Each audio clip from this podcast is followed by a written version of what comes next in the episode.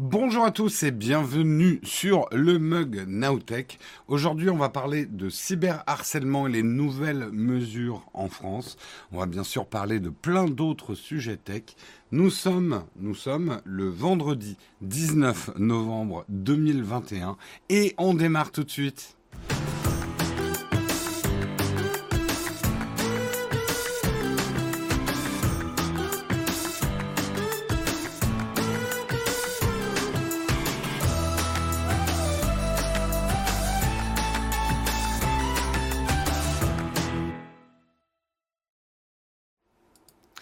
Bonjour à tous, j'espère que vous allez bien, que vous avez bien dormi, que vous êtes euh, frais et dispo pour cette dernière journée de la semaine.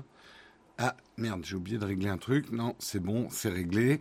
Euh, merci, merci. Je voudrais faire un, un, merci très particulier à Samuel, Samuel qui est un peu notre gardien du temple, qui a renouvelé 20 mois d'abonnement euh, et qui s'occupe si bien de nous. Et d'ailleurs, vous devriez tous remercier Samuel, ainsi que l'ensemble de l'équipe des modérateurs, euh, puisqu'ils font un boulot formidable. Je remercie aussi Salzbunny pour son septième mois d'abonnement et Manciar également pour son Prime, euh, qu'il l'a pris il y a 6 heures en pleine nuit. Mais c'est cool, ça fait plaisir. Ça fait plaisir. Merci beaucoup à vous, les contributeurs. J'espère que tout le monde va bien. Ouais, un grand merci à Samuel et toute l'équipe de modération, la fameuse team hôtesse. Hein on pense à vous tous les jours, on oublie parfois de vous le dire. Euh, Samuel, le gardien du temps. Ouais, c'est peut-être pas le boulot où il a le plus de réussite, mais ça, c'est un peu de notre faute les joyeux lutins, perturbateurs du temps, qui ne savent pas s'arrêter. C'est nous, les joyeux lutins. Euh, Merci, merci à vous. Allez, on regarde tout de suite de quoi on va parler ce matin. Nous allons effectivement parler euh, de cyberharcèlement avec euh, Emmanuel Macron qui a annoncé une appli gratuite pour faciliter les signalements et le vrai problème de société que sont le cyberharcèlement aujourd'hui. On parlera également d'Amazon qui refuse Visa, les cartes Visa en Angleterre, enfin au Royaume-Uni, euh, des conséquences en France. Nous tremblerons à la veille du, à la veille, à une semaine du Black Friday, va-t-on avoir une carte, une carte bancaire interdite? On parlera également de Spotify euh, qui affiche maintenant les paroles des chansons. On vous expliquera comment afficher les paroles des chansons sur Spotify. On parlera également du Pixel 6 qui, alors cette année, c'est pas l'iPhone qui a eu des gates, c'est plutôt le Pixel 6 qui accumule les gates. Euh, puisque maintenant, après avoir eu des problèmes de lecteur d'empreintes digitales euh, et également des problèmes d'appel aléatoires, euh, Google admet avoir menti sur la recharge rapide 30 watts des Pixel 6 et Pixel 6 Pro. Oh, le menteur euh, nous parlerons également une enquête très intéressante menée par Numérama sur l'achat de followers sur Instagram, enquête sur le business douteux de la vente de faux comptes. Euh, et nous aurons ensuite une cerise sur le croissant, puisque nous aurons le time time, et bien sûr, on va parler de l'opération, euh, enfin de l'opération. Euh, justement, il y a des trucs à dire sur euh, sur Squeezie euh, qui devient star de la musique en Roumanie. Je vous expliquerai si vous n'êtes pas au courant de ce qui se passe autour euh, de, de Squeezie et, et, et, de ses dernières vidéos. Le YouTuber dépassé par les événements. Un titre qui va très bien à Voici. Et oui, je lis également Voici. J'ai une, euh, une revue de presse multiculturelle. Donc nous parlerons de Voici et du YouTuber dépassé par les événements. Je pense qu'il n'est pas du tout dépassé, mais que c'est assez génial comme opération. On en parlera justement en fin d'émission dans la cerise sur le croissant. Voilà pour le programme, j'espère qu'il vous va, j'en ai pas d'autres. On lance tout de suite le kawa.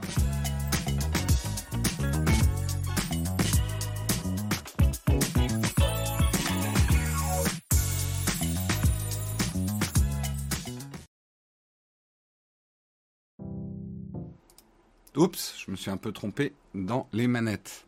Merci le Genevois pour euh, ton septième mois d'abonnement. Merci à toi et merci à VPN Geek également pour son quatrième mois d'abonnement. Merci beaucoup à vous, les contributeurs d'aujourd'hui. La vidéo sur le Pixel 6 Pro sort quand d'ailleurs? Quand elle sera prête?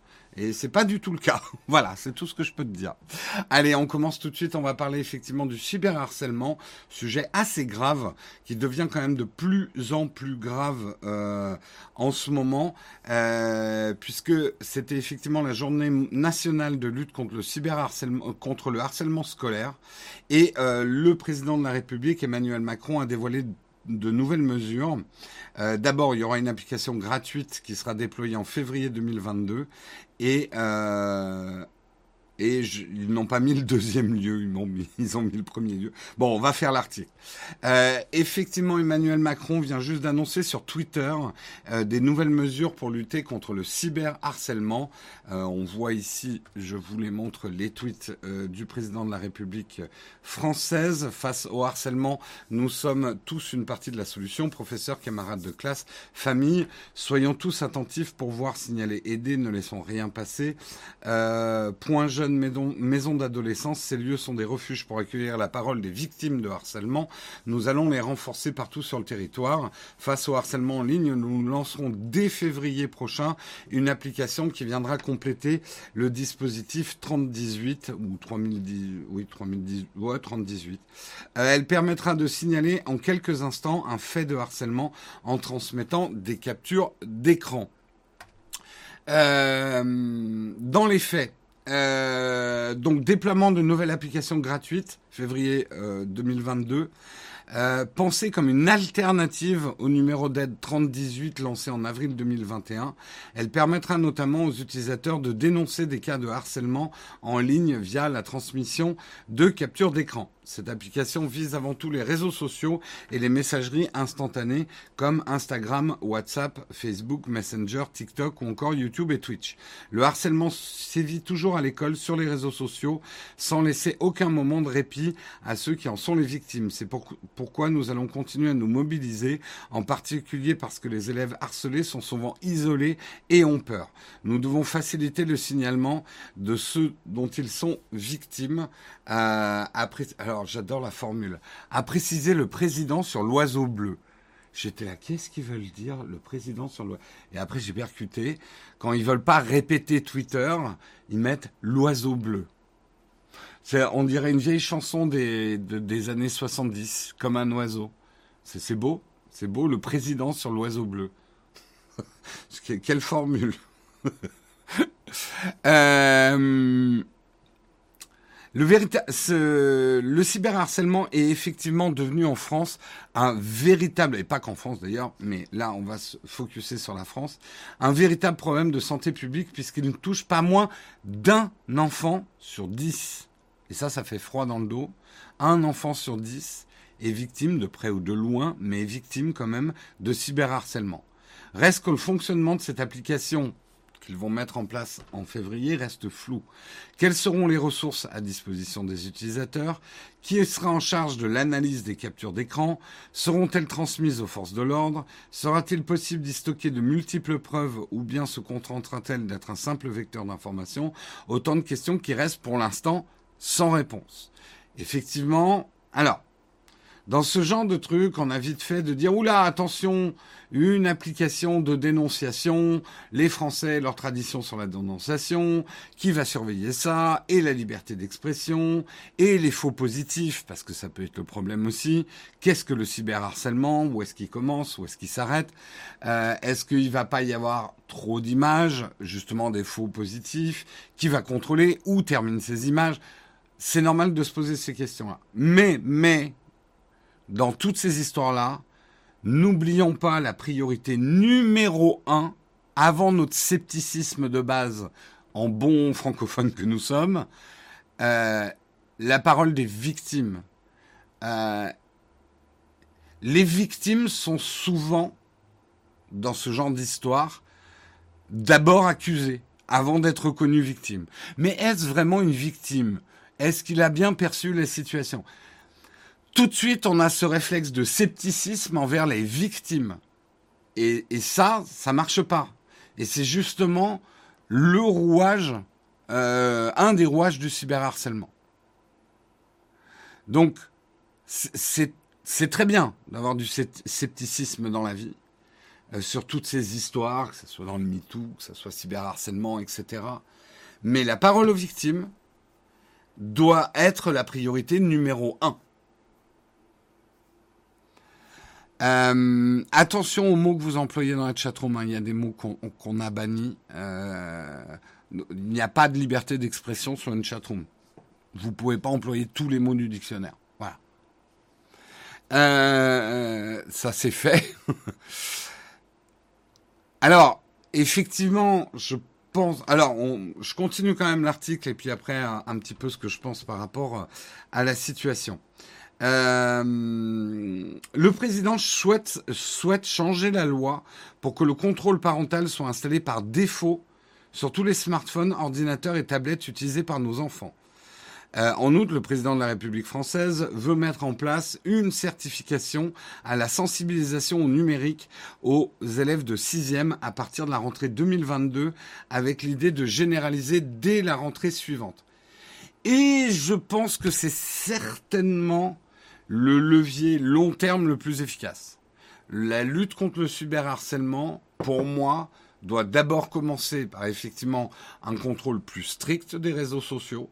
Ça, on n'en parle pas, mais c'est presque un autre volet du truc. Mais surtout par l'éducation. Euh, l'éducation des enfants par leurs parents, mais aussi par le système éducatif du pays.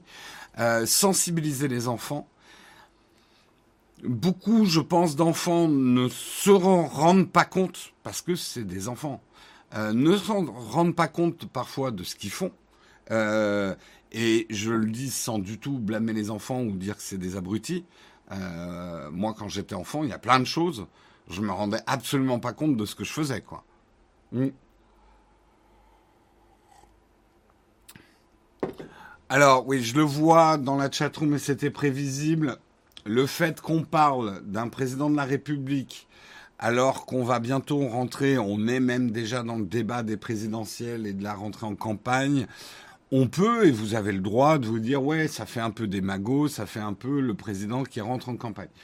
Néanmoins, et là j'essaye de ne pas faire de politique, mais bien, bien, évidemment, on fait toujours un peu de politique, la politique c'est un peu tout.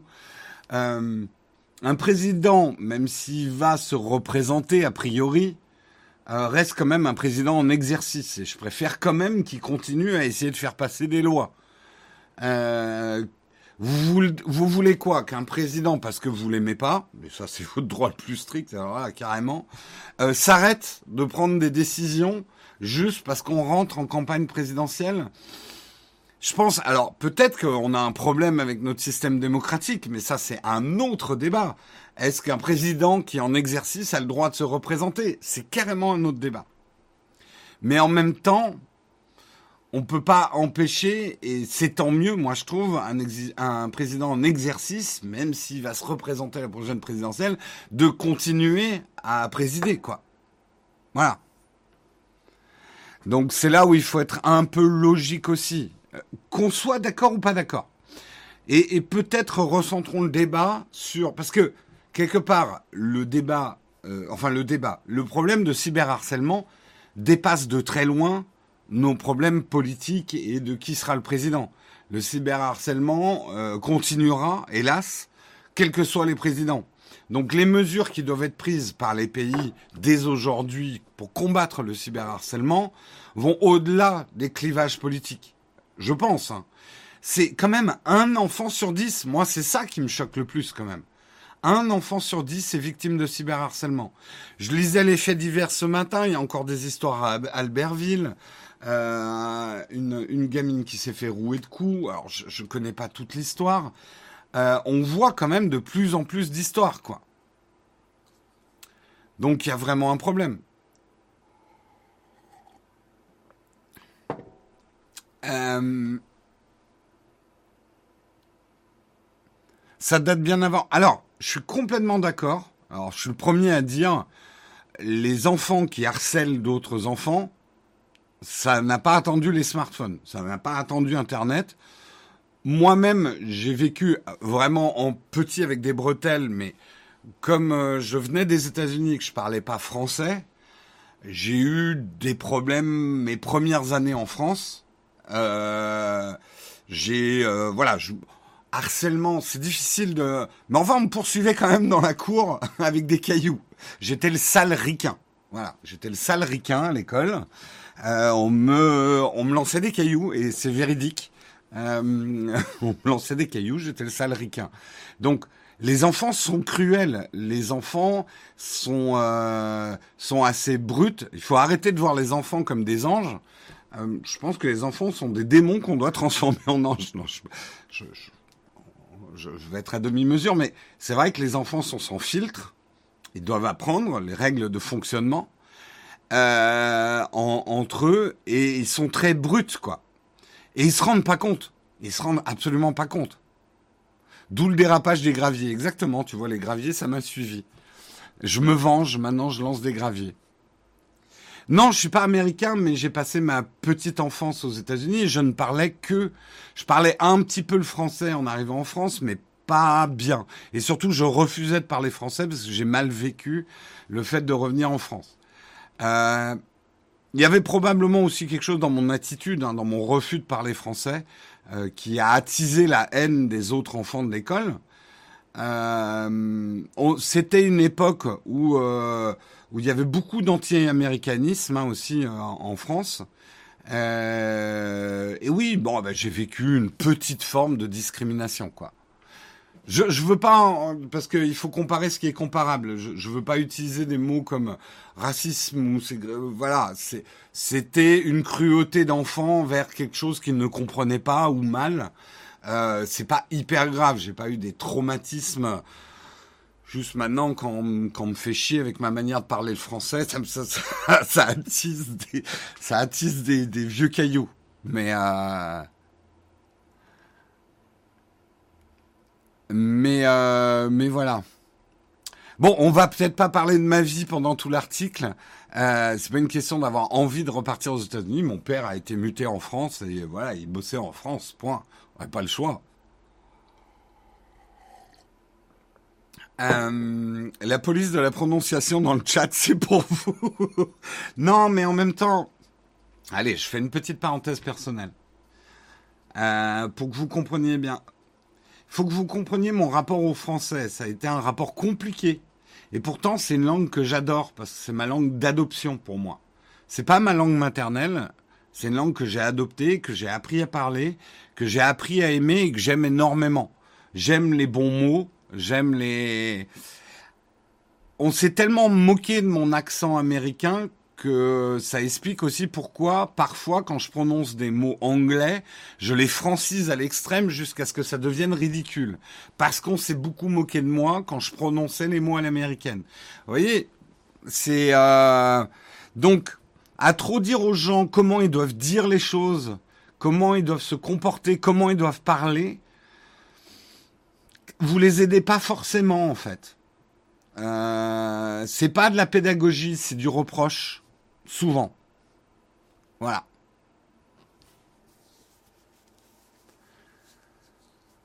Bah, euh, Marion utilise beaucoup plus d'anglicisme, et ça, je, je défends Marion. Marion travaille toute la journée en anglais. Et elle travaille dans une boîte où, effectivement, même moi, je me marre euh, il n'utilise plus que des mots anglais parce qu'il bosse en anglais en fait. Donc ouais, il travaille dans un espèce de franglais. Enfin, elle parle parfois dans un espèce de franglais. Elle, elle, elle en oublie presque les mots français pour dire certaines choses, notamment dans la tech, quoi. Et comprenez, c'est pas facile hein, euh, pour elle non plus. Hein. Elle, elle s'en rend bien compte parfois, mais euh, Mais c'est pour ça, avant de pointer du doigt et de reprocher des choses, respirez, respirez un bon coup. Respirez. Oui, mais c'est des entreprises françaises qui travaillent énormément avec des gens et qui recrutent énormément à l'international. Et Technisavoir. Et c'est pas parce que c'était une boîte française que, enfin, une boîte française qui, c'est comme si tu me disais un chanteur français doit obligatoirement chanter en français. Heureusement que Phoenix ne chante pas en français. Euh, heureusement que Daft Punk n'a pas fait que des titres français. Euh, je veux dire, faut, tu veux une réussite internationale, te cantonne pas au français, quoi. J'ai envie de dire.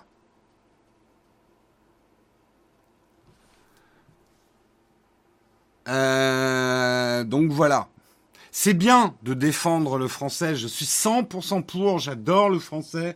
Je ne veux pas que le français devienne une langue morte. Je veux pas que le français soit le new latin. Mais euh, il faut vivre aussi dans le monde dans lequel on vit et pas pas avoir des combats d'arrière-garde et pas faire les Don Quichotte non plus. C'est pas comme ça qu'on défendra le français, à mon avis. Heureusement que Squeezie ne chante pas en français. Euh... Non, non, euh, Alan est dans d'autres pays et surtout il recrute beaucoup à l'international, ouais. Bon, bref, on est complètement sorti euh, du, du, cyberharcèlement. On commence bien avec des graviers dans tous les sens. C'est juste pour dire, voilà, le cyberharcèlement n'a, le harcèlement des enfants n'a pas attendu le cyber. Mais aujourd'hui, le problème, c'est que à la limite, euh, le harcèlement autrefois à l'école se limitait à votre école, peut-être au pâté de maison. Mais aujourd'hui, un gamin qui se retrouve avec une vidéo de lui sur les réseaux sociaux peut avoir, on l'a vu, hein, en se moquant gentiment de certains gamins, il y a des vies qui ont été détruites ou changées à jamais. Souvenez-vous, enfin, chaque fois qu'on voit un gamin qui fait un truc ridicule, ou euh, si c'est diffusé sur les réseaux sociaux, que son identité n'est pas protégée, ça peut ruiner sa vie.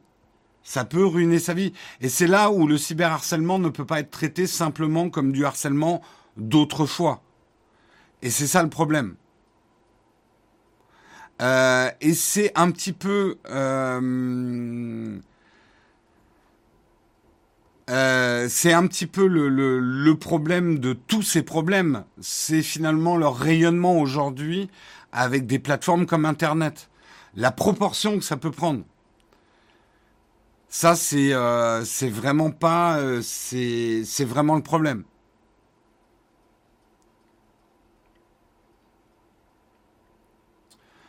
Euh, Tiblasser, je te réponds parce que ton agressisme, ton agressivité en traitant de boboïsme les choses. T'as une boîte, t'embauches des ingénieurs anglais, tu leur imposes de parler français? Non. Non, non, je pense pas. C'est pas une question de boboïsme ou ce que tu veux, euh, comme tu veux le critiquer. Mais c'est pas parce que t'es une boîte française que t'es obligé. Enfin, vraiment, j'en reviens à ça. T'es un groupe français, t'es obligé de chanter en français pour vous. C'est comme ça. Ça doit être écrit dans la loi. Enfin, pour vous, pour ceux qui sont d'accord avec Tiblasser.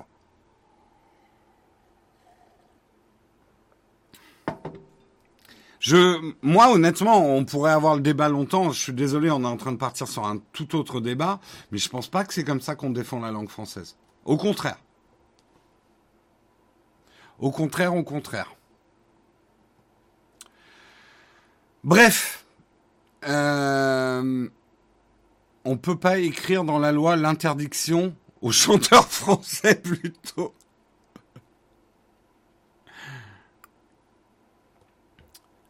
Euh... Alors, on est les premiers à se plaindre que nos talents partent à l'étranger, que nos boîtes sont pas compétitives à l'international, et du coup, on s'interdit de recruter des gens, euh, des ingénieurs de talent à l'étranger, euh, sous prétexte qu'ils parlent pas français. Hmm. Pas si on ira très loin comme ça. Hein. Vraiment.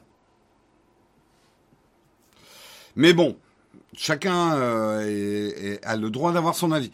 On, bon, voilà, on, est désolé, hein, l'article est un peu confus parce qu'on est parti sur un autre débat. C'est comme ça. Hein. Mais voilà, pour le cyberharcèlement, on verra bien effectivement, il y a beaucoup beaucoup d'inconnus sur cette application, donc on verra bien de quoi il en retourne. C'était un article, en tout cas un article de Phone Android. On les remercie pour l'article. On continue avec un article de Presse Citron. Amazon refuse Visa, les conséquences en France. Alors vous l'avez peut-être entendu et vu sur les réseaux sociaux, euh, effectivement, euh, que euh, Amazon au Royaume-Uni euh, a annoncé qu'il arrêtait d'accepter les cartes de crédit Visa. Alors tous ceux qui ont une Visa se mettent à trembler. Bah peut-être à raison. En fait, qu'est-ce qui se passe? Euh, L'annonce ne concerne que les clients du géant du e-commerce outre-Manche, vous l'aurez compris, d'autant plus que la barrière sera instaurée qu'aux cartes de crédit et non pas les cartes de débit. Euh, la mesure prendra en effet le, 19, euh, effet le 19 janvier prochain. D'ici là, euh, Visa pourra prendre en compte le message et modifier le point qui pose problème à Amazon. Et quel est ce point qui pose problème à Amazon? C'est les commissions de paiement. Visa n'a pas arrêté d'augmenter les commissions de paiement.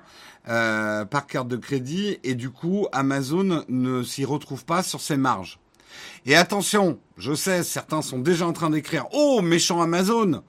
Euh, déjà, ils se font plein de fric et ils attaquent le méchant Visa. Non, non, il n'y a pas que Amazon qui se plaint euh, des commissions de paiement.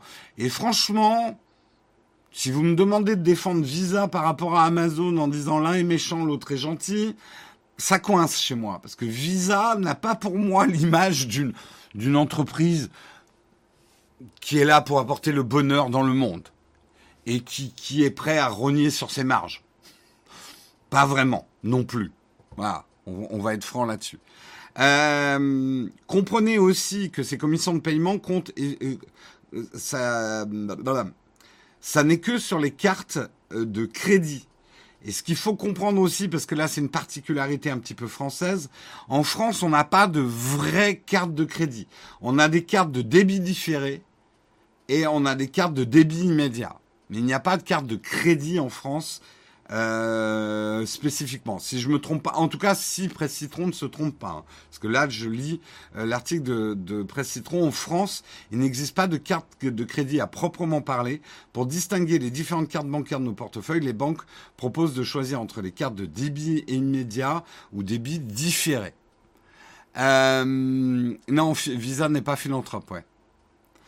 Euh, une carte à débit immédiat, bah vous, en fait, vous savez ce que c'est. Un débit immédiat, vous êtes tout de suite débité, débit différé en fin de mois. Donc, a priori, le problème de la commission euh, des paiements se posera moins en France. Par contre, effectivement, ce problème avec Visa va s'étendre au Royaume-Uni, Canada, États-Unis, Asie, Australie, tous les autres, quoi. Tous les autres qui ont des vraies cartes de crédit, en fait.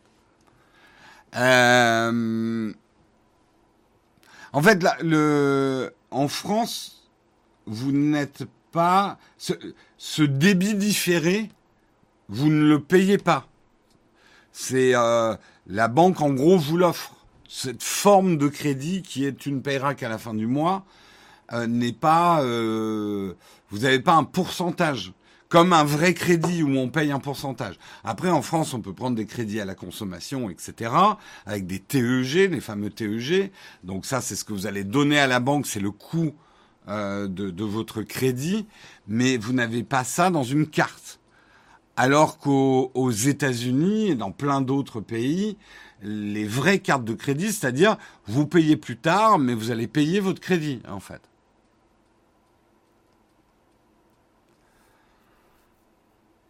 Euh, et donc, ce qu'on appelle les cartes de crédit en France sont des faux, enfin pas des fausses cartes, pas des fausses cartes, mais c'est pas, c'est du faux crédit en fait.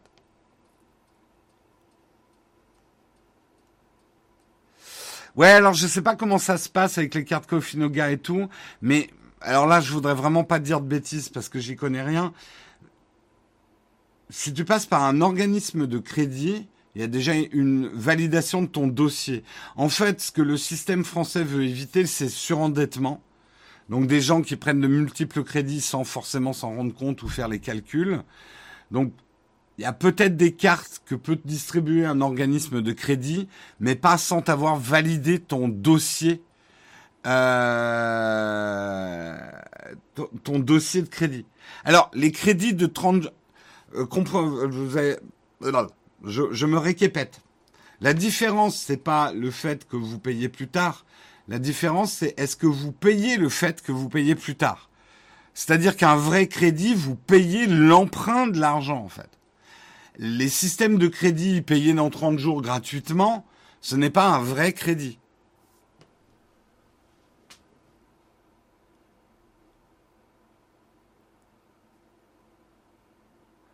Euh, oui, il y a des dossiers à valider chez Cofinoga, Galerie Lafayette, il y a un TEG, etc. Ouais. Bref, renseignez-vous. renseignez-vous. Moi, parfois, je m'y perds. Je suis pas, suis pas fan du crédit, donc euh, dès qu'il y a un TEG, je fais. je préfère économiser que d'emprunter. Mais ça, c'est comme ça. Moi, je suis un peu. Alors, bien sûr, il y a des choses, on est obligé de faire du crédit, mais euh, de l'emprunt. Mais quand je peux, les emprunts à la consommation, euh, pas trop mon truc. Je fais très bien le. Ouais, ben j'ai des petits chatons, donc euh, ils sont en train d'apprendre le. Je les, je les entraîne. Euh, j'ai exactement la même réaction, Jérôme, quand je vois le TEG. Ouais, surtout quand en fait on t'explique pas bien en France le système du crédit. Tu dis ah je vais payer que 0,5% du montant total de mon crédit. Non connard, tu vas payer ce montant-là tous les mois. C'est pas le montant de ce que tu empruntes, tu vas payer que 0,5% du montant que tu empruntes. C'est tous les mois, tu vas payer 0,5% du montant que tu empruntes. Une fois que tu as compris ça, tu fais Ah ouais, quand même Ah ouais quand même. Donc quand tu es sur des TEG à 11%, 13%, tu fais Ah ouais, quand même. Ouais, ouais, ouais, ouais, quand même, d'accord. Non, non, le yacht, on l'a payé cash. Avec des valises de billets et des diamants. Notre yacht à Malte. Tout payé cash. Ah, il y en avait qui... Vous pensiez encore que c'était 0,25% du total, le montant d'un crédit? Non, non, non, non. Renseignez-vous. Euh, renseignez-vous. Euh...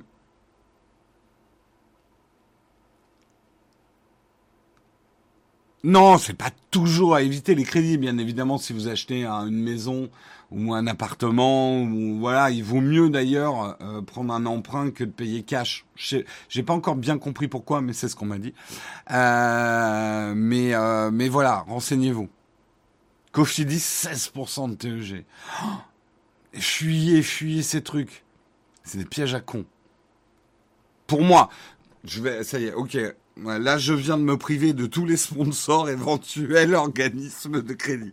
Ouais, de toute façon, ça me poserait un problème, euh, un, système de crédit, euh, crédit à la consommation avec des TEG élevés. Hmm. J'ai du mal. Euh, là, je fais du crédit pour de l'outillage pro parce que ça permet. Ah oui, alors attention, oui, au niveau, euh, par contre, euh, dans, dans, dans l'entreprise, le crédit, quand on peut, on l'utilise, ça permet de. Parce que, bon, on va pas rentrer en compta, mais la trésorerie, c'est super important. On peut pas toujours sortir tous les montants cash, quoi.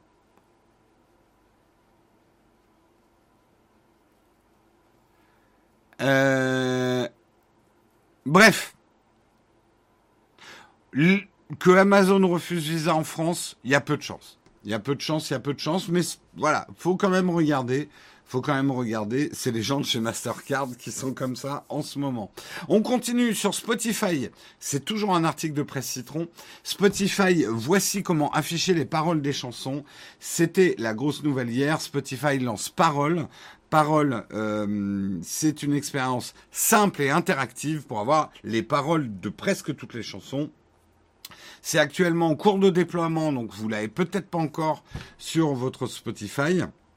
La nouvelle fonction parole euh, concerne aussi bien les abonnés de l'offre gratuite, donc ceux qui utilisent Spotify gratuitement auront aussi euh, le, système parole, euh, mais également ça sera pour ceux qui ont l'offre premium.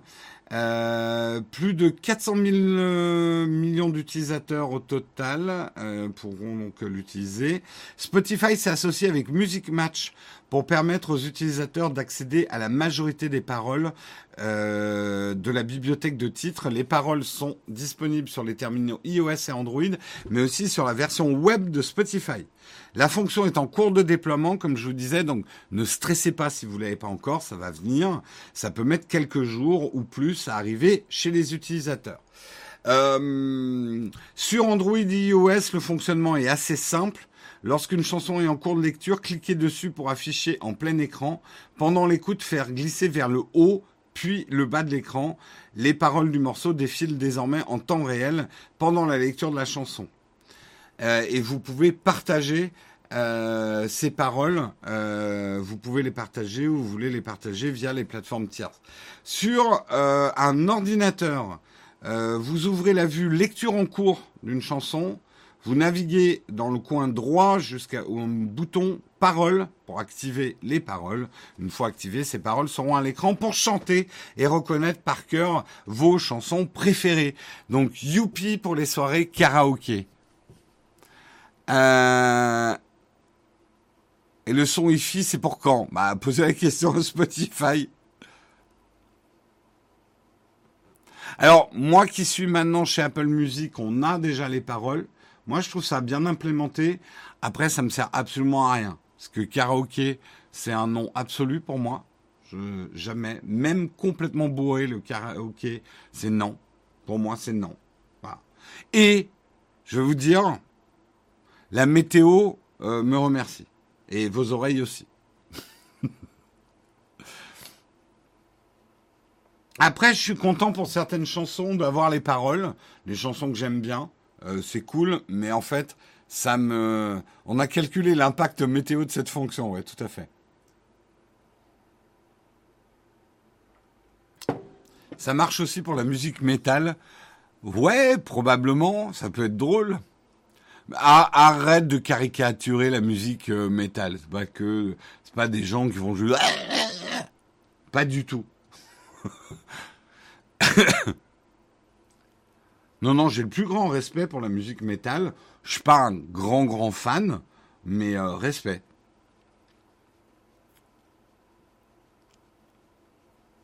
Ça marche avec le roumain. Hé, hey, toi, t'as envie du dernier article. Hein. Ben, c'est simple. Prochain Now Take a Drink, vous faites un karaoké, je viens pas. C'est aussi simple que ça. Euh... On va enfin comprendre les paroles de Aya Nakuma. Je sais pas qui c'est. Non.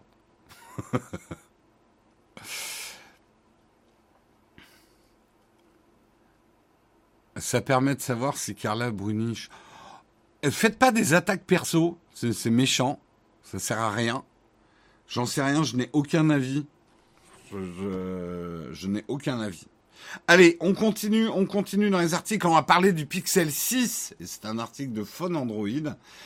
Polémique, troisième, euh, troisième ou quatrième polémique autour des Pixel 6. Comme je vous disais en préambule, cette année, on a l'impression que c'est un peu les pixels qui sont devenus le paratonnerre. Les iPhones s'en sont pas trop mal sortis. Il n'y a pas eu trop d'iPhone Gate. Il n'y a pas eu trop de gros, de gros problèmes sur l'iPhone 13 enfin de, de gates bien juteux, de d'iPhone qui se ou, ou de problèmes euh, flagrants. Il y en a eu des petits, hein, il y a toujours des tentatives, euh, mais il n'y a pas eu un, un gros truc gate quoi. Euh, mais par contre, pour Google, euh, c'est un peu plus compliqué. Et là, effectivement, euh, ils ont déjà, on leur a reproché des problèmes de fonctionnement de l'empreinte digitale. Alors, je sais que certains d'entre vous n'ont pas du tout ce problème. D'autres l'ont sérieusement, hein, le problème d'empreinte digitale. Il y a eu aussi euh, des problèmes d'appel aléatoire. Euh, ce qui est quand même vachement embêtant. Mais là, une enquête d'Android Authority aurait dévoilé au début du mois que la puissance délivrée au smartphone n'atteignait pas les 30 watts, contrairement à ce que disait Google. En effet, la batterie de l'appareil ne recevait que 22 watts au maximum pendant les 30 premières minutes, avant de voir le débit fortement ralenti sur le reste de la charge. En moyenne, sur tout le cycle, le smartphone ne se rechargeait qu'à 13 watts, bien loin des 30 watts annoncés. Google a dû s'expliquer sur le fonctionnement de sa technologie de recharge. D'après l'entreprise, la puissance maximale que les Pixel 6 et Pixel 6 Pro tirent du chargeur filaire est de 21 watts et 23 watts respectivement. À mesure que la batterie se rapproche du plein, la puissance de charge est progressivement réduite afin d'améliorer la longévité de la batterie. Si ces puissances vous semblent familières, c'est parce qu'elles sont identiques à celles que Google a indiquées pour la recharge sans fil des produits. L'entreprise aurait vraisemblablement opté pour un équilibre entre la durée de vie des batteries, la longévité et la charge rapide en réduisant la puissance reçue. Pourtant, le fabricant n'a jamais averti ses utilisateurs, et c'est ça qui est grave, et a bien annoncé une recharge rapide filaire de 30 watts, qui n'a pas lieu. Euh, Google rajoute également que les deux appareils peuvent atteindre une capacité de 50% en 30 minutes de chargement avec le chargeur officiel Pixel 30 watts qui est un USB PD 3.0 PPS et qui est vendu séparément des téléphones. Le smartphone devrait également atteindre les 80% en une heure, mais il faudra une heure supplémentaire pour atteindre les 100%. Alors, en fait, aujourd'hui, d'un point de vue marketing, on est à la croisée des chemins. On a beaucoup de marques qui vont nous annoncer des recharges à 130 watts, des, des, rapidités de recharge incroyables. Et d'un autre côté, on a des marques qui sont plutôt pour mollo la recharge rapide. Nous, on préfère que la batterie dure longtemps dans le temps. Je suis pas assez un expert. Je sais que là, il y a plein d'experts qui vont popper dans la chatroom, mais je suis pas assez un expert. Il faut que je me penche sur le dossier. Je sais que les technologies de batterie évoluent beaucoup. Et c'est pas forcément vrai de dire la recharge rapide va tuer votre batterie plus rapidement. Ça dépend complètement du type de batterie que vous avez mis dans le smartphone. Néanmoins, il est relativement vrai de dire que d'opter pour des charges plus lentes et effectivement une recharge adaptative qui va ralentir sur la fin de la charge de la batterie a tendance à rallonger la durée de vie euh, des, euh, des batteries. Mais c'est vrai qu'il y a un vrai flou quand on voit certaines marques, effectivement, comme Xiaomi qui parle de 120 watts de charge rapide. Est-ce que ça veut dire que tes 120 watts, euh, ton ta batterie elle est grillée en un an? Est-ce que c'est forcément vrai? Je pourrais pas vous affirmer que oui ou non. Je je sais qu'il y a Mr. Who's the Boss qui a fait une très bonne vidéo sur les batteries. Mais néanmoins, malgré cette très bonne vidéo, je suis pas encore 100% clair sur les technologies de batterie.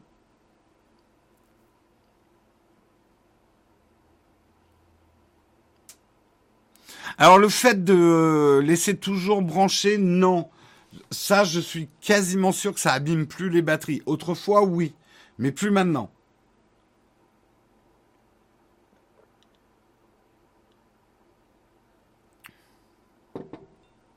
2,21 gigawatts, mon Dieu un, éclair pour recharger euh, votre smartphone. En fait, il y a beaucoup de, croyances autour des batteries. Euh, et c'est vrai qu'il y a une certaine opacité marketing de la part des constructeurs. Et c'est vrai que là où Google s'est peut-être pris un peu les pieds dans le tapis, Apple communique peu sur les recharges pour eux, une recharge rapide, c'est pas très rapide. On, le sait, hein, les iPhones n'ont pas de recharge très très rapide. Apple fait pas beaucoup de marketing là-dessus.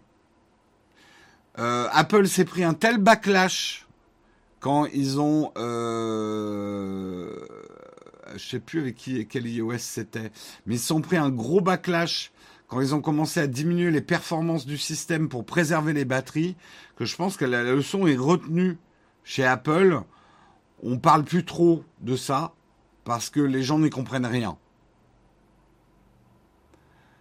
Euh, et il y a encore des tonnes de gens qui croient qu'Apple bride les batteries artificiellement pour qu'on change d'iPhone. Alors que c'était tout le contraire, sauf que Apple n'avait pas, euh, aurait dû fermer enfin, avait trop fermé sa gueule, n'avait pas informé Euh, C'était ça le fond du problème, mais personne l'a percuté. Enfin, personne. Beaucoup de gens ne l'ont pas percuté. Les gens continuent à croire qu'il y a de l'obsolescence programmée chez Apple. Euh, ceci explique peut-être d'ailleurs les annonces d'hier d'Apple qu'ils allaient, envoyer les pièces de rechange. Apple s'est retrouvé avec une réputation euh,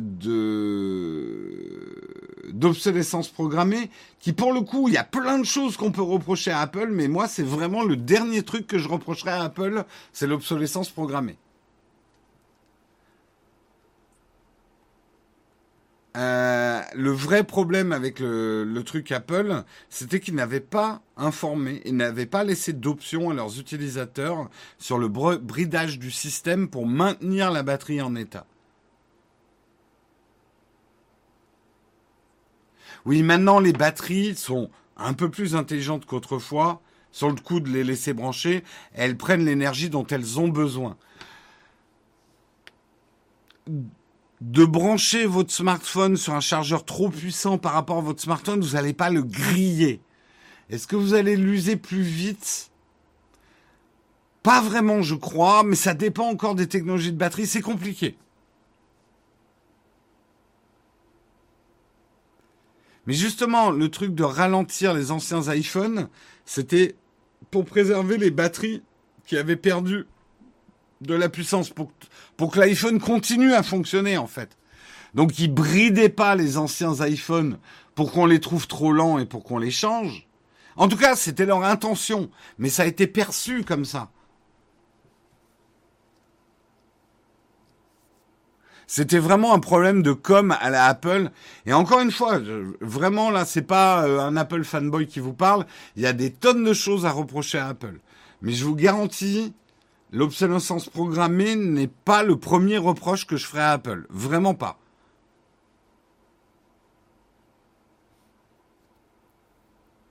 Il faut comprendre que Apple a beaucoup plus d'argent à se faire si vous utilisez leurs produits longtemps. c'est bien pour ça aujourd'hui qui et oui, c'est du greenwashing si vous voulez. Il faut comprendre le marketing. Apple a tout intérêt aujourd'hui pas à vous vendre un iPhone tous les ans, ni tous les deux ans. Ils ont tout intérêt à ce que vous le gardiez le plus longtemps possible, que vous achetiez un maximum de services chez eux. C'est un gros changement de stratégie chez Apple. Euh, et ça, je le redis, c'est pour ça que j'ai trouvé avec tout le talent qu'il a la vidéo de un créatif sur l'analyse de la stratégie d'Apple. J'ai trouvé qu'il avait analysé le marketing d'Apple d'il y a dix ans, mais pas le marketing récent d'Apple.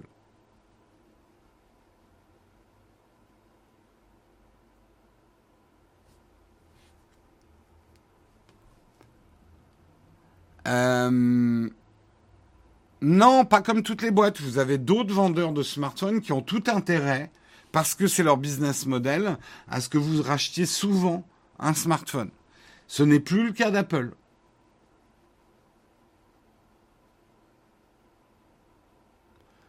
Et je vous le dis déjà depuis deux trois tests d'iPhone que les iPhones sont de plus en plus costauds. En tout cas, Apple travaille à faire des iPhones de plus en plus costauds.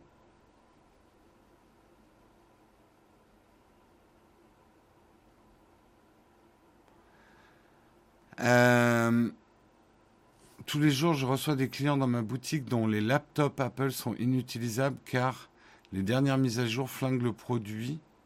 Mais flinguent le produit d'une manière hardware Ou simplement le plante ou le brick Je ne sais pas.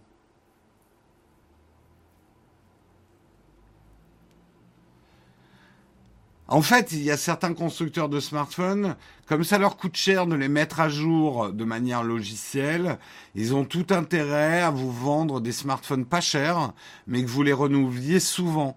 Ça leur évite des frais de maintenance, en fait, de votre smartphone. C'est ça qu'il faut que vous compreniez sur le marché.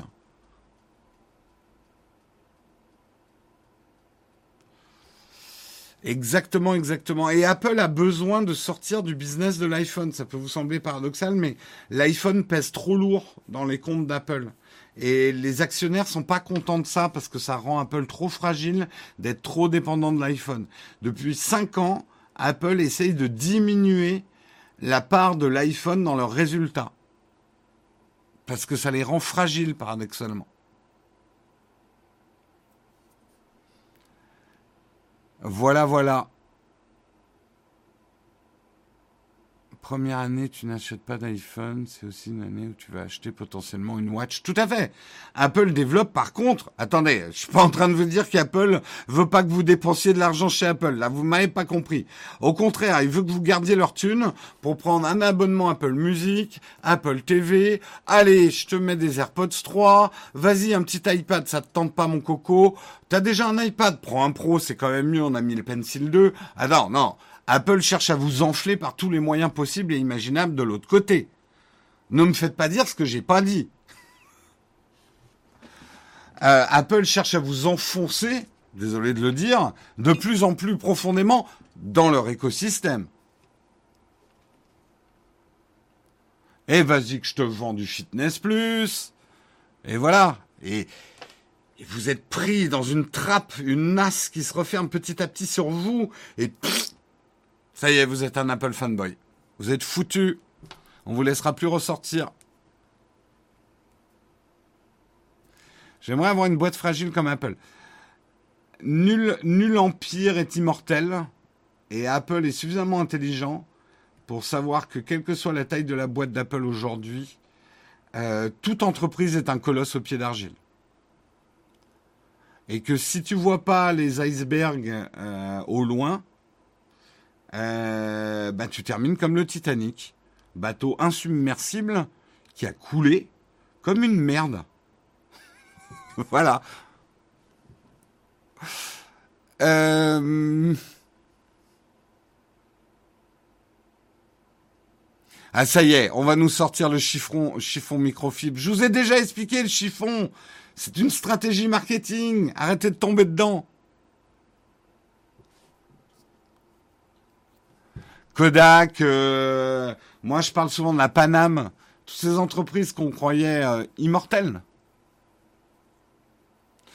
Une merde, ça coule pas. C'est pas faux. On pourrait partir là-dessus. Ça dépend ce que vous allez manger. Euh, allez, on continue, on continue. on continue et on va parler d'un business. Euh, je l'avais dit, oui, que c'était un article de. Oui, je l'avais dit. Euh, là, on va passer sur un article de Numérama, une enquête de Numérama par Aurore, euh, qui a fait une très bonne enquête sur l'achat de followers sur Instagram pour 80 dollars. Enquête sur le business douteux de la vente de faux comptes. J'ai trouvé l'article assez intéressant. Et ce qui est intéressant, c'est comment ça se passe la transaction.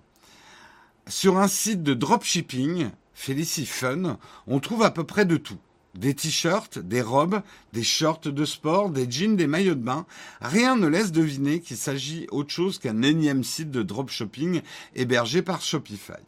Mais pourtant, Numérama a acheté un étrange produit sur Felicity Fun, un assortiment de bagues d'une valeur de 10 dollars.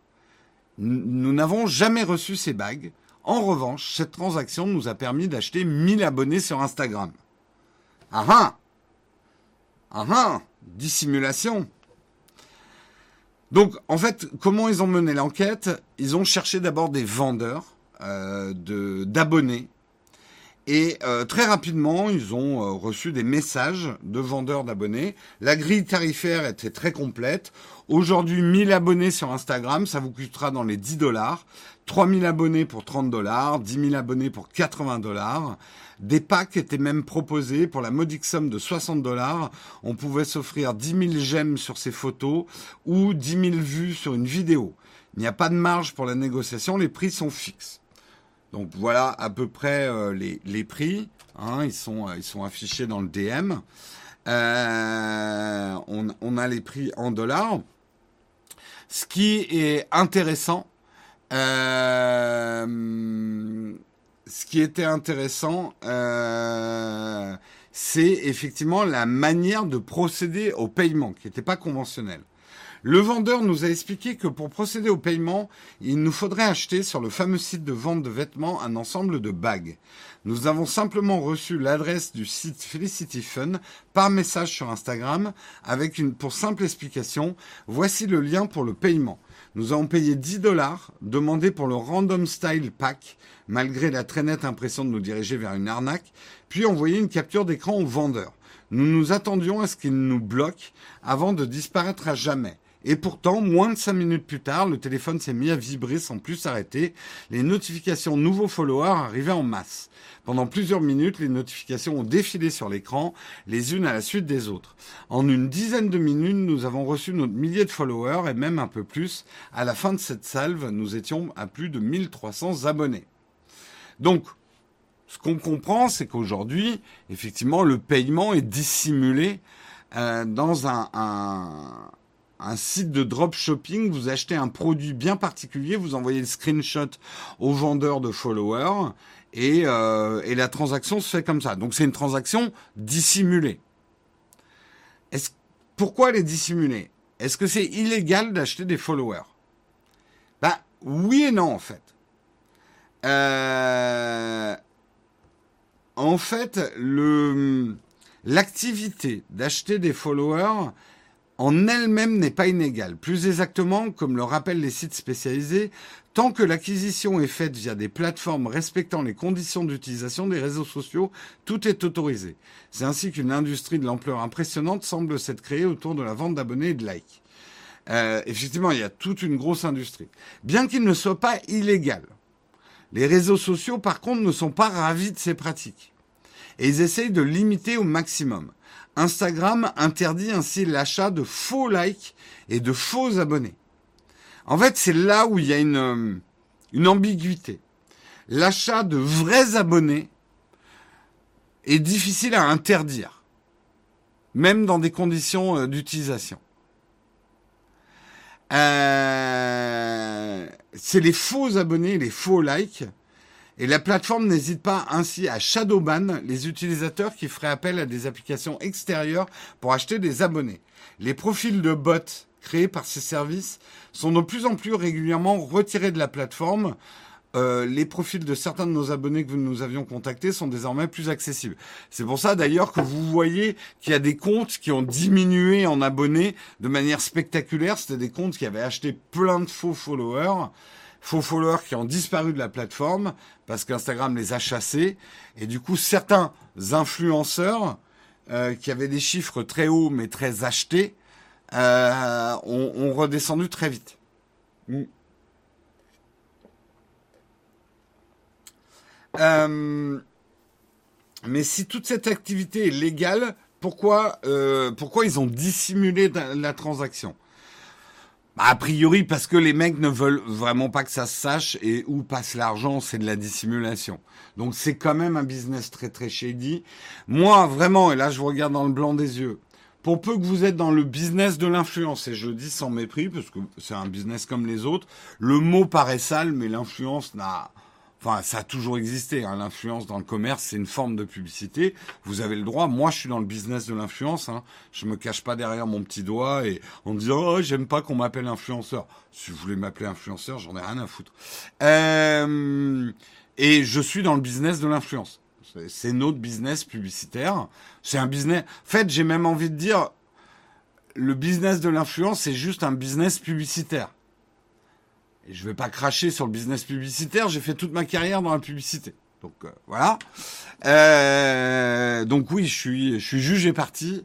Euh, je peux pas être anti-pub, j'ai toujours bossé dans la pub quelque part. À divers euh, leviers de la pub, j'ai toujours fait de la pub, j'ai toujours fait mon business dans la pub. Et la pub, c'est un business d'influenceur. Enfin. Point. Qu'est-ce que je voulais dire? N'achetez jamais des faux followers. N'achetez jamais des faux followers. Pourquoi? Parce que aujourd'hui, il y a des outils. Euh, effectivement, Social Blade ou des choses comme ça, c'est des outils qu'on utilise euh, dans, le business de l'influence, qui repèrent très vite euh, les faux followers parce que souvent c'est des croissances assez, un peu trop rapides pour être naturelles, qui sont pas accompagnés de likes des photos. En gros, si vous avez un million de followers et vous avez 10 likes sur vos photos, ça se voit. Euh, et ça va vous poser des problèmes. Donc, euh, euh, business publicitaire et relations de confiance, bande de forme. Bah, à partir du moment où je vous mens pas, je pense qu'il peut y avoir une relation de confiance, oui. Moi, le plus important pour moi, c'est que vous sachiez toujours quand je fais de la publicité. Mais rien ne m'empêchera de faire de la publicité. Mais je vous tiendrai toujours au courant. C'est aussi simple que ça. Comme je répondais à Twitter euh, euh, ce week-end, c'est pas parce que je suis un homme sandwich que vous êtes des cornichons. Ou des jambons. Les deux marchent. C'est pas parce que je suis un homme sandwich que vous êtes des cornichons. Il n'y a pas à prendre les gens pour des imbéciles. Mais rien ne m'interdira de faire de la pub, c'est mon business. Point. Euh...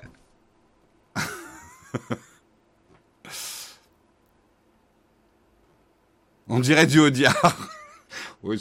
C'est du Audiard avec des bretelles. Hein. Ah, en plus petit avec des bretelles. Euh... Oui, oui, nous on est, on, est parfois trop transparent. Du coup, on est vachement plus attaqué que les autres, mais ça fait partie du jeu. Mais euh, la transparence est hyper importante chez nous.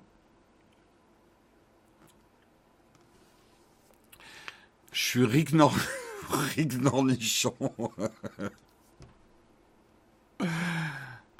euh... Je suis un jambon, moi. ah là là. Mais comment oh, J'ai plein de jeux de mots qui arrivent. Ah là là. Non, parce qu'il y a plein de trucs à faire avec le beurre aussi.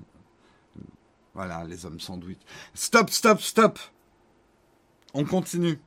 Bref, l'activité est certes shady, pas illégale, mais quand même pas vraiment autorisée par les conditions d'utilisation euh, des réseaux sociaux. Ne le faites pas. Ne le faites pas. De toute façon, moi, je vais vous parler de mon expérience. Aujourd'hui, si vous connaissez notre Instagram, bon, pas notre Facebook, parce qu'on s'est fait pirater, il est en ruine, notre Facebook, faut tout qu'on reconstruise, mais euh, nos Twitter, on n'a pas des chiffres de fou on n'a pas des millions et des millions de followers. Euh, et même proportionnellement aux 300 000 personnes qui sont abonnées à notre chaîne YouTube, on est faible sur les réseaux sociaux. Mais euh, nos réseaux sociaux sont 100% organiques. C'est-à-dire que je peux presque garantir que euh, les gens qui follow nos réseaux sociaux sont des vrais gens. on n'a jamais... Pourquoi? Alors, ça va peut-être changer dans le temps, parce que jusque-là, on a fait très peu ou quasiment jamais de jeux concours. Le jeu concours, c'est pas du tout illégal. Attention, je suis pas en train de reprocher aux autres influenceurs qui ont fait gonfler leurs euh, leurs réseaux sociaux avec des jeux concours. Je leur reproche pas de le faire. C'est plutôt moi qui suis un connard de pas le faire. Et d'ailleurs, je vais me mettre à le faire, mais à mes conditions à moi. Euh, donc je. euh, mais le truc, c'est que voilà, nous, nos réseaux sociaux, quand je dis qu'ils sont organiques et qu'ils ont une croissance organique, qu'ils sont bio, c'est que j'ai pas des gens qui follow nos réseaux sociaux pour l'instant, qui sont là juste pour avoir gagné un iPhone. Euh, généralement, les gens qui nous suivent sur les réseaux sociaux, c'est parce qu'ils avaient envie de nous suivre. Les fameux trucs follow plus RT, oui. Ça, en fait, ça me fait toujours rire que des gens pensent que c'est la générosité des influenceurs de vous offrir des cadeaux. Non, et je leur reproche pas, mais c'est un calcul. C'est une opération publicitaire, les jeux concours. C'est pas juste, je suis un, je suis gentil, je vous offre cet iPhone. De, de, de, de alors, c'est pas tout à fait vrai. Certains, mais il y a quand même toujours un calcul derrière. Et nous, le premier, on a offert cette année, on vous a offert un, un Galaxy Flip 3 ça nous a coûté de l'argent, on l'a payé nous-mêmes. C'était même pas sponsorisé ce jeu concours. L'idée, c'était de gagner des voix sur Instagram. Parce que l'Instagram de Naotech Atelier, euh, il est trop bas. Euh, il faut qu'on le monte. En fait, le problème, c'est qu'on avait toujours mis en avant mon Instagram à moi, et on a l'Instagram maintenant de Naotech Corporate à faire grimper. On va le faire grimper avec des jeux concours, mais c'est un calcul de notre part. C'est-à-dire l'investissement argent euh, qu'il nous a fallu pour acheter ce Galaxy euh, Z Flip 3, qu'on a eu à un très bon prix, hein, parce qu'on a revendu un autre Samsung. Enfin bref. Euh, mais c'est quand même un investissement de notre part, mais c'est quand même rentable parce que quelque part, ça nous a rapporté des abonnés. Je l'ai fait sur votre Insta pour le téléphone Samsung, ouais, tout à fait. Jérôme, nos réseaux sont organiques, certifiés bio. Tout à fait. Tous nos followers sont nourris au grain et en plein air. Et c'est des, ils font des vrais œufs. non, alors voilà, euh, juste pour dire, il faut toujours privilégier la croissance organique. Euh, et c'est un vrai terme en marketing hein, dans le dans le business de l'influence. La croissance organique, c'est une croissance naturelle des réseaux sociaux. Donc on n'est pas en bio, mais au moins en agriculture raisonnée. ouais. Élevé au gravier, ouais. Nos followers. Tout à fait. on peut pas, peut pas empêcher une poule de manger du gravier, hein. J'ai envie de dire. Le grain ne peut pas être bio. Voilà, ça y est, on va partir dans un débat. Le label Nowtech, exactement. Le label. Mais bref, privilégiez toujours la croissance organique de vos réseaux sociaux. Qui est le plus grand youtubeur tech du monde? Oh, bah, sans conteste, je pense euh, Marcus Brownlee. En termes. Alors, qu'est-ce que tu appelles le plus grand? Le plus beau, le plus talentueux, c'est moi? Enfin, je pense qu'il n'y a aucun doute là-dessus. Après, celui qui fait le plus de vues.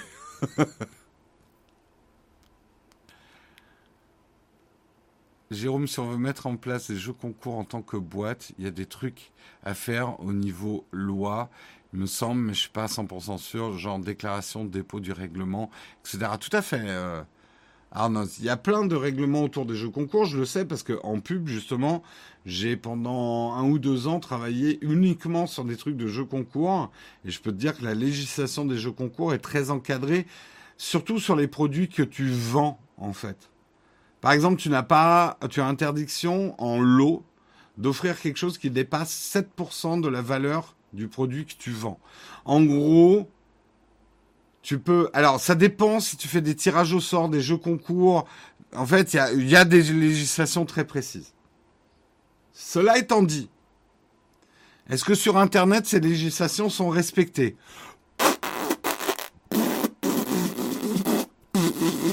Voilà, c'est ma réponse.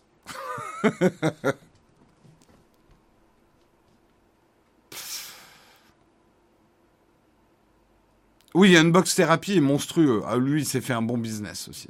Ouais, ça c'est clair.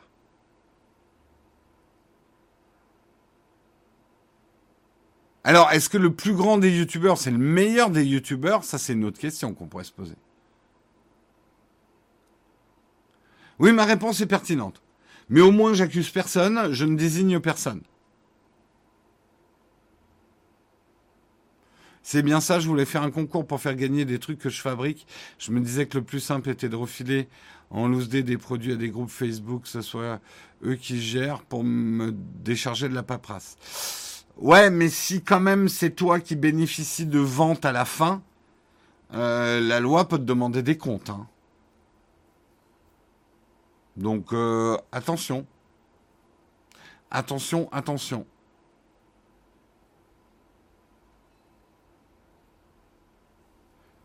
Oui, depuis 2014, plus besoin de publication des règlements autour d'un huissier. Ça veut, j'ai pas parlé juste spécifiquement de ça. Euh, il y a quand même des réglementations et un règlement normalement à faire.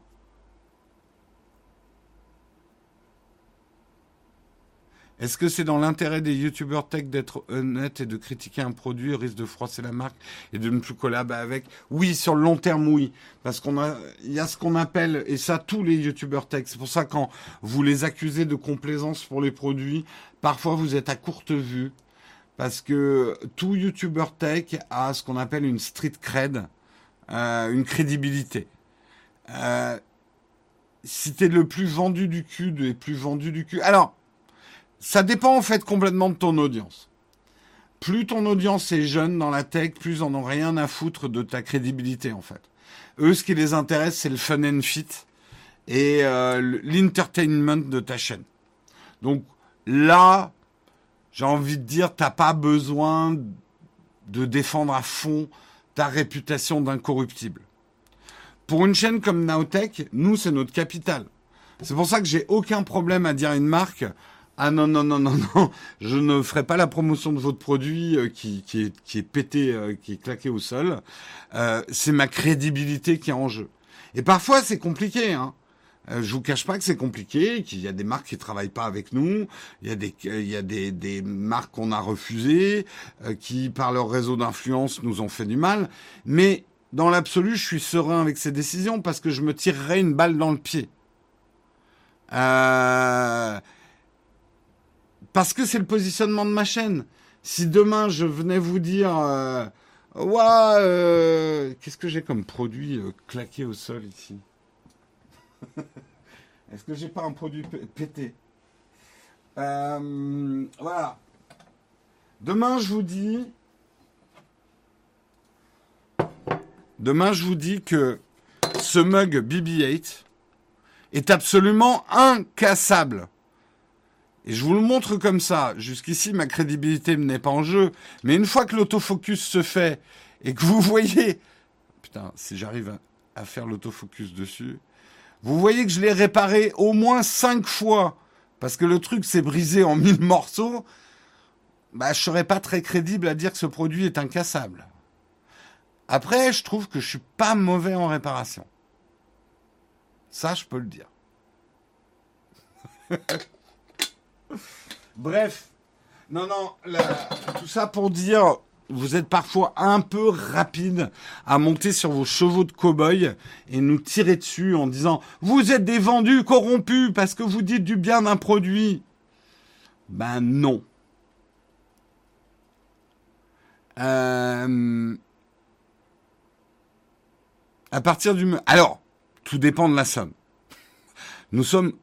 Moi, je le dis souvent, je ne suis pas incorruptible, je suis juste cher.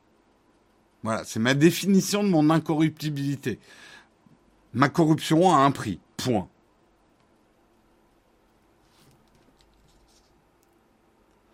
Mais après, tu vois, alors, moi, je voudrais surtout pas apparaître comme un chevalier euh, blanc et incorruptible. D'abord parce que on a louvoyé sur certains trucs, je, vous le dis euh, franchement. On a nos règles, on a toujours parlé des sponsors. Après, on a des sponsors. Moi, ce que je refuse, c'est le sponsor complètement dissimulé. Et ça, justement, on va en parler euh, dans pas longtemps, dans, l'article suivant. Euh, je suis que pour qu'on cite toujours. Après, voilà, on sait aussi que si on passait l'ensemble de la vidéo à vous dire attention, c'est sponsor, attention, on a été payé pour dire ça, ça serait pas agréable à regarder. Euh, donc euh, on est on est on est absolument euh, aussi vendu que les autres. Seule différence peut-être, c'est que nous on vous le dit au maximum de ce qui est possible en fait.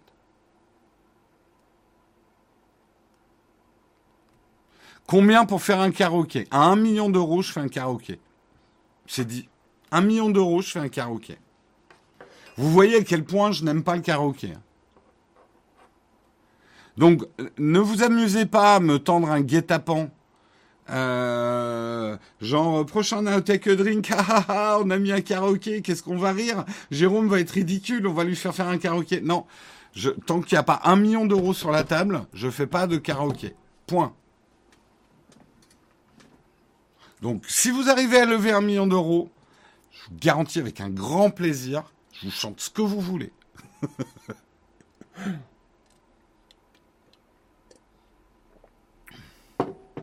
ouais, il va falloir vous lever de bonheur au niveau Patreon. Hein. Non, non, un million d'euros, j'ai précisé. Me faites pas les Nowtech Coins ou tiens, on t'a amené euh, euh, un million de Smarties. les Smarties n'existant plus en plus. Faut contacter ces J'adore. Z-Event pour que Jérôme fasse du karaoké. Écoute, alors je prends un deuxième engagement. Ça n'arrivera jamais de toute façon.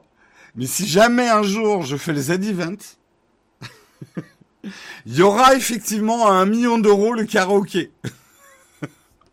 pour une association caritative. Ça existe encore les Smarties Ah, je croyais que ça existait plus. Merde. Pardon. Quoi, les Smarties n'existent plus? Là, tout le monde, tout le monde est en PLS.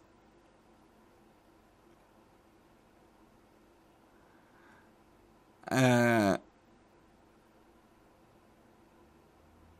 Dis pas ça mes gosses Merde, non, les Smarties, je J'ai pas mangé de Smarties depuis hyper longtemps. Je croyais que ça existait plus. Je croyais que c'était un vieux truc. Je suis désolé. enfant du monde, les Smarties sont là. Rassurez-vous. Oh là là, merde, la fake news. Allez, sur ce, euh, je vous propose, on est parti très loin dans les graviers, hein, mais on est vendredi, on est à la cool, on est tranquille, ça sent l'émission qui va déraper, qui va terminer tard, Samuel, je viens de t'avertir. Euh, on va passer tout de suite à la cerise sur le croissant et on va parler de Time Time et de Squeezie, bien sûr. Euh, merde, il est où le cerise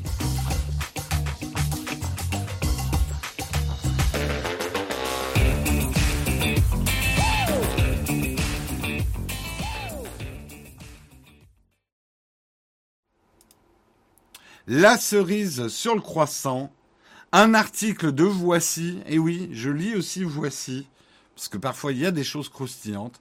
J'ai adoré leur titre, ça m'a fait mourir de rire. Ça part trop loin. Squeezie, star de la musique en Roumanie, le youtubeur dépassé par les événements. Rien ne va dans ce titre.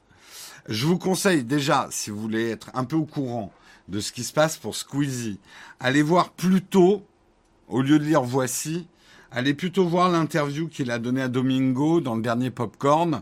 C'est vachement plus intéressant. Hein euh... Mais j'adore ce titre. Star de la musique en Roumanie, le youtubeur dépassé par les événements. ah, Squeezie doit être mort de rire en voyant ce titre, quoi. Euh, c'est un Squeezie un peu abasourdi qui a pris la parole sur son compte Instagram ce mercredi 16 novembre. La cause, le youtubeur se sent littéralement dépassé par un gros délire qui est en train de prendre un tour plutôt inattendu. Squeezie est même en train de devenir une star de la chanson en Roumanie. Et oui Bon, alors pour ceux qui n'ont pas suivi, euh, effectivement, Squeezie a lancé un nouveau challenge euh, sur YouTube euh, de créer le meilleur hit des années 2000. C'est une très bonne vidéo d'ailleurs, je vous la conseille parce que c'est un modèle de montage, cette vidéo, de storytelling. Comment euh, et moi, alors j'ai plein de gens à féliciter pour cette opération. Bien sûr Squeezie, mais je félicite, je, je les félicite d'emblée, ses équipes commerciales et je vous expliquerai pourquoi. Je félicite son ou ses monteurs parce que le storytelling de cette vidéo est incroyable et nous tient en haleine. La vidéo, je crois qu'elle dure 40 minutes ou 20 minutes, je sais plus. Euh, elle est, euh, elle est super, super bien montée, sachant qu'il y a trois jours de rush, quoi. Ils ont laissé tourner les caméras pendant trois jours. Euh, elle dure plus d'une heure, ouais, 1h15, pardon, ouais, 1h15. Et extirper 1h15 de bon contenu de trois jours de Rush, chapeau les monteurs. Chapeau l'équipe de réalisation des clips, chapeau tout le monde. Enfin franchement, les équipes autour de Squeezie, et là on peut féliciter Squeezie pour une chose, c'est qu'il sait s'entourer de vrais talents. Et ça c'est un énorme talent dans la vie. Beaucoup plus important que le talent personnel qu'on puisse avoir. Et, euh, et chapeau. J'expliquerai pourquoi je vais, je vais remercier, enfin que je félicite les équipes commerciales un petit peu plus tard. Bref, Squeezie a lancé cette vidéo, le meilleur hit des années 2000. L'idée, c'est deux équipes qui s'affrontent euh, et ils doivent créer en trois jours euh, un titre des années 2000 euh, qui va cartonner. Et donc, il y avait deux groupes. le premier groupe, c'était Le Motif. alors, je sais pas le prononcer parce que je ne suis pas du tout rap. Skeds, on dit Skeds. Ah, aidez-moi. Comment on prononce? Il y a masqué, ça je connais parce qu'il est sur YouTube. Il y a le motif, mais sketch, je sais pas comment le, prononcer. Je vais encore passer pour un boomer.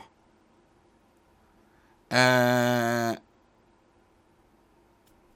aidez-moi, aidez-moi la chat room, comment on le prononce?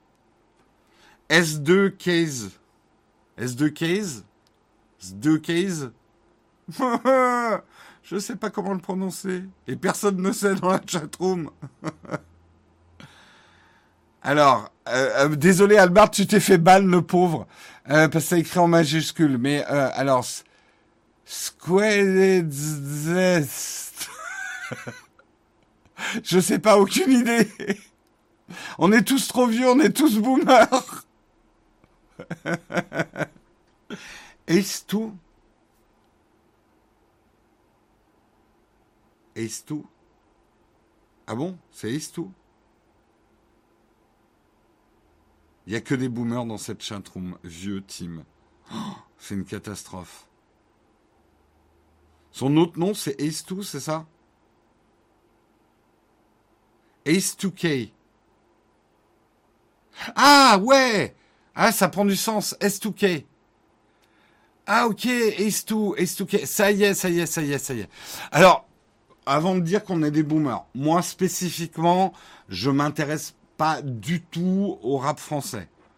Pour des questions de goût, je suis vraiment pas intéressé par le rap français. Hein, lancez-moi des pierres si vous voulez. J'essaye un peu, euh, pour pas mourir idiot, de m'intéresser un petit peu, de regarder ce qui se passe. Euh, Guillaume et Léo m'ont fait écouter euh, Bande Organisée. J'ai vu le clip de Bande Organisée.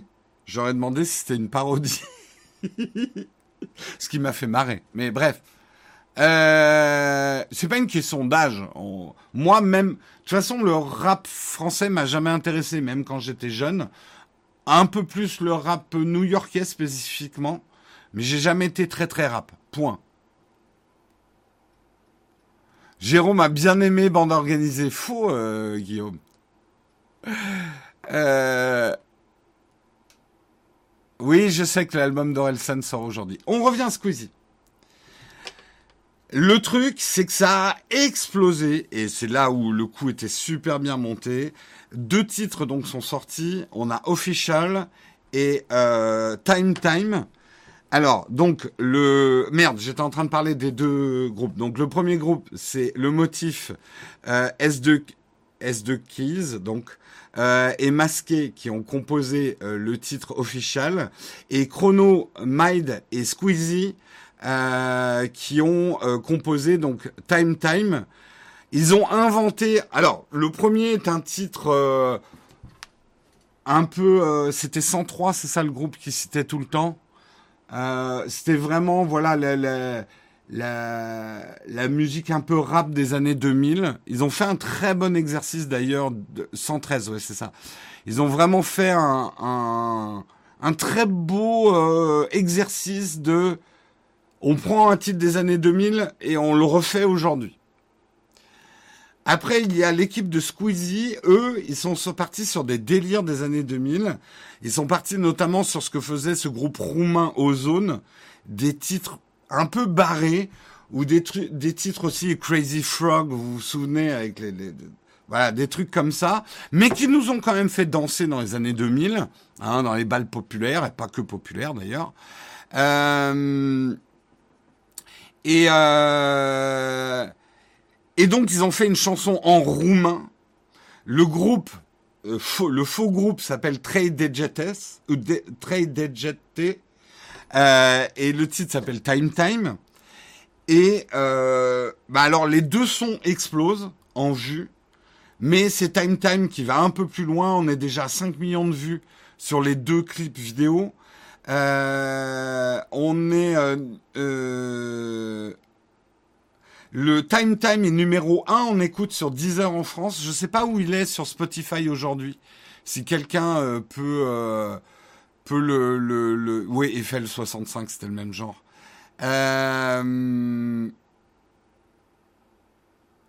Si, c'était roumain, pas moldave. Je crois que tout le monde a eu ce débat, mais c'était quand même un groupe roumain. Hein euh, aux zones. Je voudrais pas me les balles populaires en 2000. Je suis désolé, les balles des pompiers, ils se sont pas arrêtés en 2000. Hein.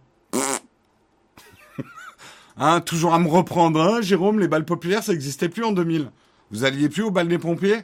C'est pas un bal populaire, le bal des pompiers? Non mais oh. 8 millions de vues on est aujourd'hui. Numéro 1 Spotify aussi. Donc carton absolu, c'est le tube de l'hiver. Euh, time Time. Il est numéro 2 en Roumanie. C'est ça qui est drôle. Numéro 2 en...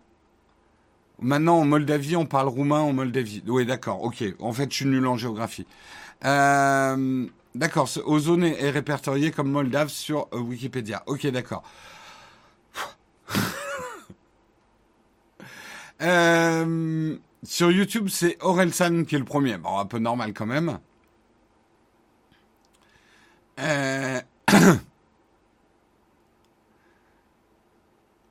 Ah oui, il n'y a pas une balle des pompiers en 2020, oui, ça c'est vrai. Ça vaut pas la féerie dansante des sardines. C'était pas un bol populaire, la féerie dansante des sardines. C'est, euh, alors là, les primes, les, euh, pas les prom, les, les balles de prom, c'est pas des balles populaires, c'est autre chose, ça.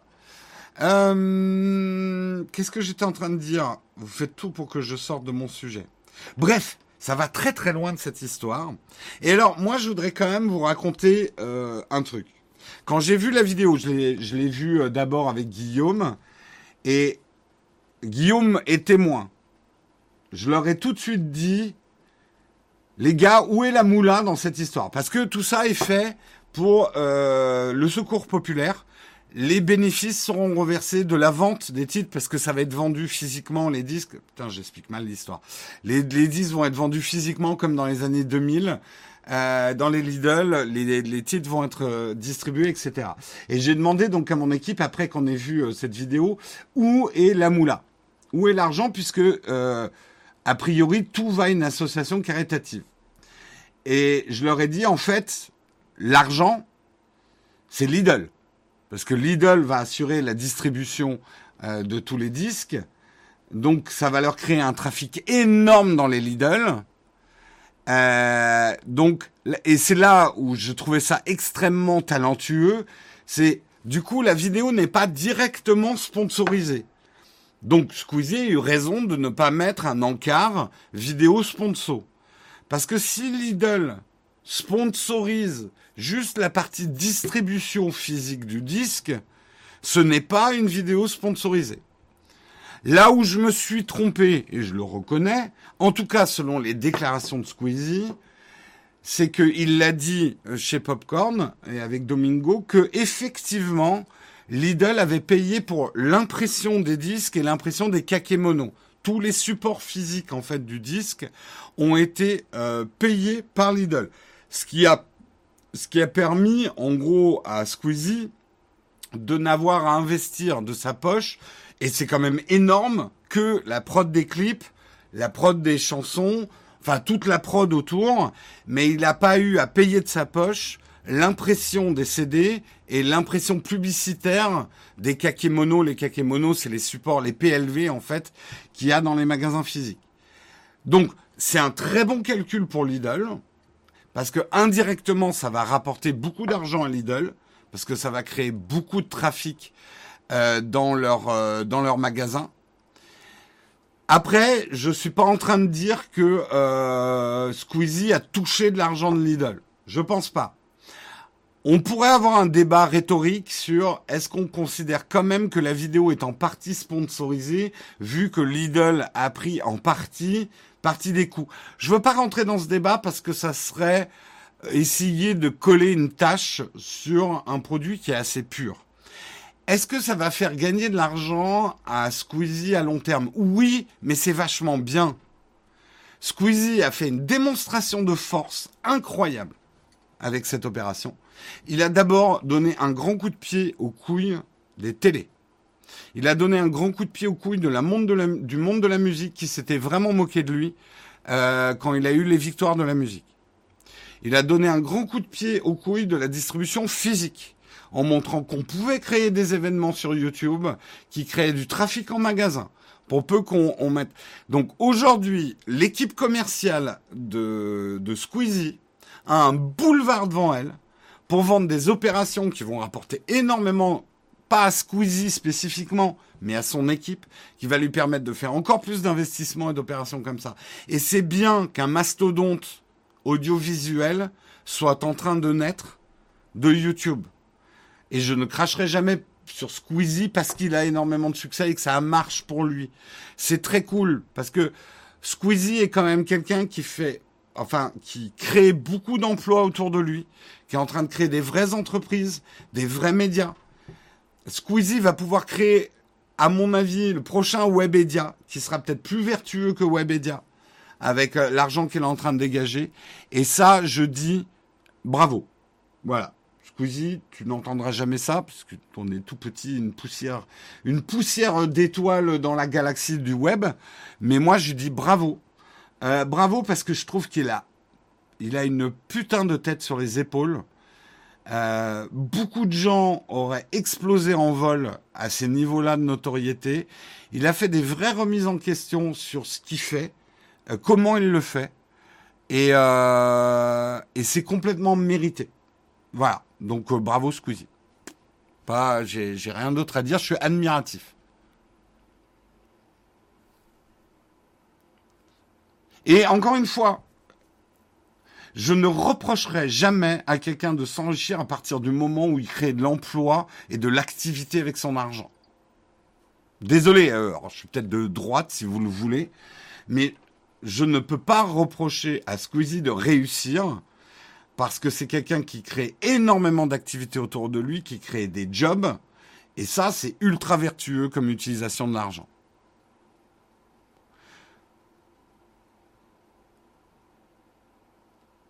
Et il est très bien entouré. Et pour moi, il n'y a pas de talent plus beau dans le monde que de savoir s'entourer de gens de talent.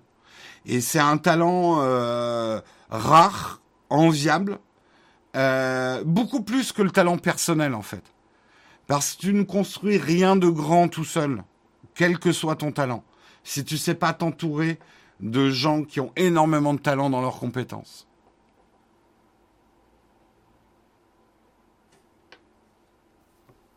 Si tu es français, tu dois critiquer quelqu'un qui est fait. Je suis un sale ricain. Si vous avez suivi le premier article de ce mug, vous savez que je suis un sale ricain. Comme il se la pète d'avoir. Alors oui, on peut faire des erreurs, hein, Guy. Karina, non. Karina est une perle. Guillaume.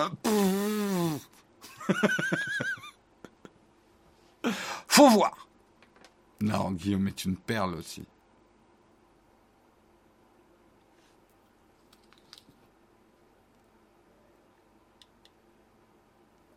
Savoir bien s'entourer, c'est le pouvoir le plus puissant du monde, selon et Eshio Oda, le mangaka de One Piece. Bah, tu vois, je lis pas One Piece, mais je trouve que c'est une parole très sage.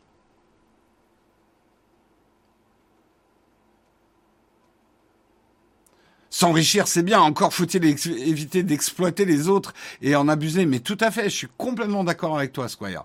Le problème, c'est que parfois, on a tendance à penser d'abord exploitation quand il y a enrichissement.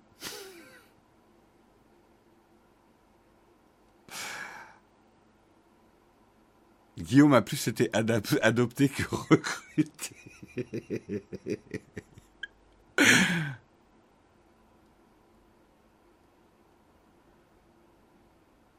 S'ils sont tous des perles, c'est qui l'huître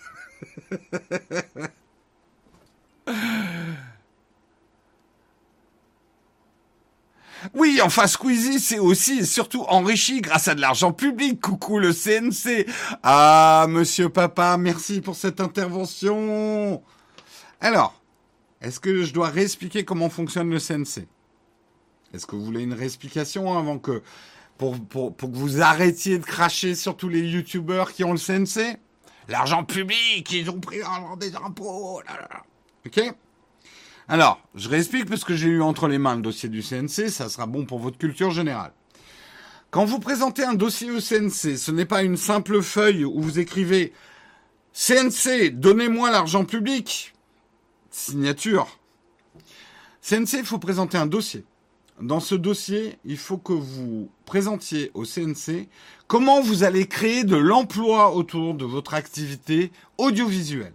Parce que la fonction du CNC, avec l'argent public, la fonction même du CNC, c'est de maintenir l'emploi de l'audiovisuel en France. Donc il faut que vous prouviez que le projet que vous avez va créer de l'emploi avec l'argent du CNC. Premièrement. Deuxièmement, vous n'obtenez pas l'argent du CNC tant que vous n'arrivez pas à financer 50% de cet argent. En gros, vous demandez 20 000 euros au CNC. Eh bien, il faut que vous, de votre côté, vous leviez tout seul 20 000 euros pour avoir 40 000 euros de budget pour votre projet audiovisuel. Donc, arrêtez de croire que les youtubeurs qui ont euh, de l'argent du CNC, c'est des gros branlots qui ont coché une case, donne-moi l'argent public. C'est pas comme ça que ça marche. Et je vous garantis que l'argent du CNC, qui est une énorme aide à la production audiovisuelle dans certains cas, c'est peanuts dans ce que doit gagner Squeezie aujourd'hui. Voilà.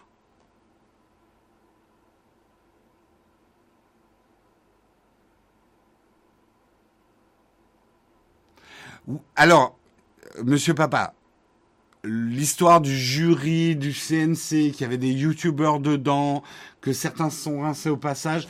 Je veux même pas rentrer dans cette polémique parce que il y a des histoires. Mais d'extrapoler ça en disant les mecs se sont enrichis avec l'argent public, je trouve que d'abord, c'est mépriser tous ceux qui ont l'aide du CNC. Et il n'y a pas que des youtubeurs. En fait, ce que j'ai envie de te dire, euh, comment t'expliquer ça euh, sans me mettre des gens à dos? Comme dans toute profession, et youtubeur en fait partie, euh, t'as des réseaux d'influence. Ce qu'on appelle un sérail en vieux français. Faire partie du sérail ou pas en faire partie. C'est des gens qui se connaissent, qui travaillent entre eux, c'est des réseaux d'influence. T'es dans ces réseaux d'influence, t'en bénéficies. Et c'est vrai qu'il y a toute une génération de, de youtubeurs, ils se sont beaucoup entraidés entre eux. Voilà.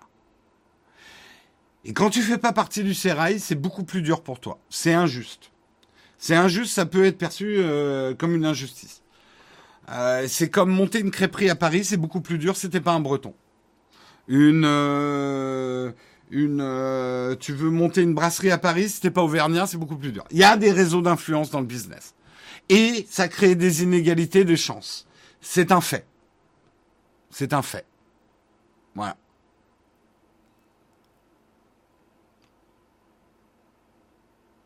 effectivement, l'aide du, du, CNC, c'est ponctuel. Hein, c'est pas, euh, gagne pas 50 000 euros tous les ans avec le CNC.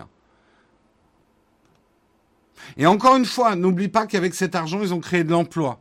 C'est ça le plus important.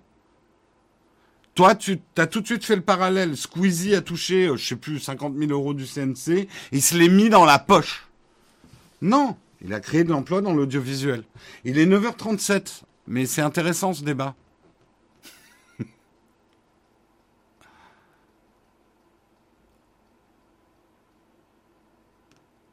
Bien sûr, mais on a tous des réseaux d'influence. Je veux dire, nous, euh, Nowtech, c'est un réseau d'influence hyper influent. Personne ne bronche dans le, dans le, dans le tech game sans demander au patron de Nowtech. Eh ouais.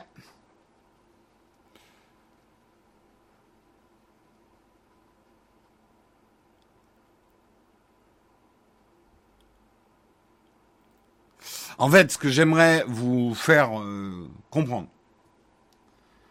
pour ceux qui n'ont jamais monté une entreprise, 50 000 euros, c'est énorme pour un particulier. Hein. Moi, tu me donnes 50 000 euros, oh, oh, oh.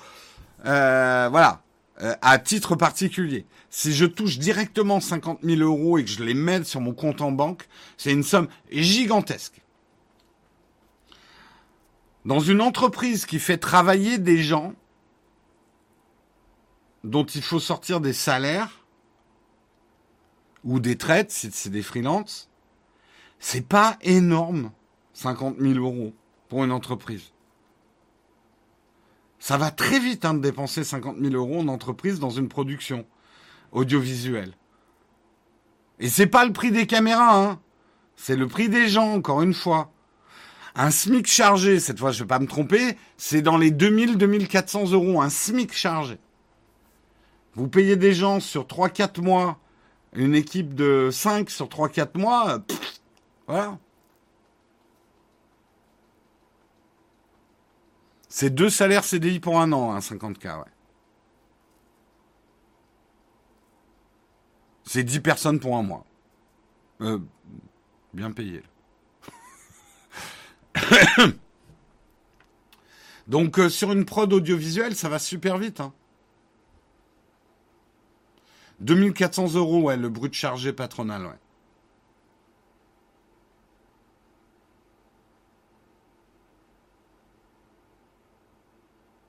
C'est pas rien, mais ça part très très vite. Oui, tout à fait.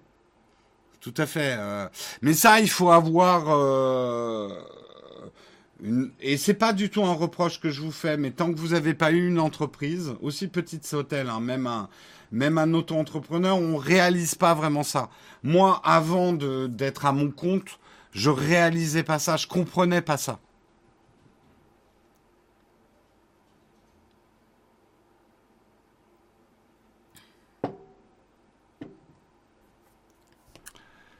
Oui, après, ça dépend des salaires. Là, on a parlé du SMIC, mais euh, tu as des gens qui coûtent beaucoup plus cher que même 50 000 euros par an euh, en salaire. Il y a des talents euh, qui, valent beaucoup plus cher que ça. Hein.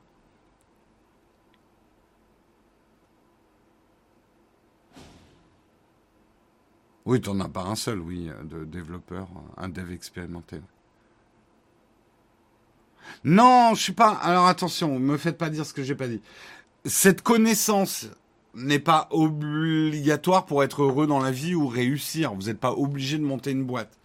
Ce que je dis juste, c'est que cette connaissance, vous ne l'aurez que si vous êtes aux commandes d'une boîte ou même d'une assoce, j'ai envie de dire. Eh ouais, tu crois pas, hein, Guillaume, mais je suis là pour le titre hein, ce matin. Est-ce que je vais faire un mug qui va durer jusqu'à 10 heures? Haha, suspense